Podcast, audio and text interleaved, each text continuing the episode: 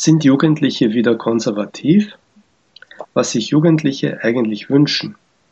Die Ergebnisse der jüngsten Umfrage unter 5000 jungen Leuten in verschiedenen Ländern der EU sind ganz unerwartet und wirklich überraschend.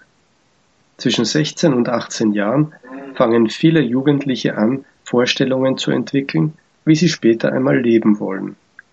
Eine der wichtigsten Fragen für sie ist, will ich eine Familie und Kinder oder kann ich mir ein Leben als Single besser vorstellen?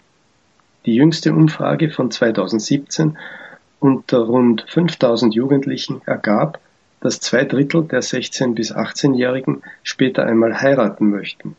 Drei Viertel wollen auch Kinder haben. Und nur für 10 Prozent ist der Beruf wichtiger. Befragt, welche Werte ihnen im Leben am wichtigsten erscheinen, gaben 80 Prozent an die Familie.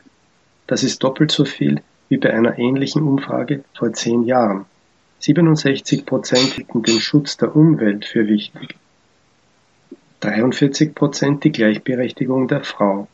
38 Prozent die soziale Hilfe für arme Leute und 25 Prozent die Unterstützung der Minderheiten. Bei der Vorstellung über die Rollenverteilung herrschen allerdings noch alte Klischees vor. Hausarbeit und Kinder werden nach wie vor als Aufgabe der Frauen angesehen. Für Geld verdienen, Beruf und Auto sind eher die Männer zuständig. Das ist komisch, aber Jugendliche sind ja heutzutage viel konservativer, als es unsere Generation vor 40 Jahren war.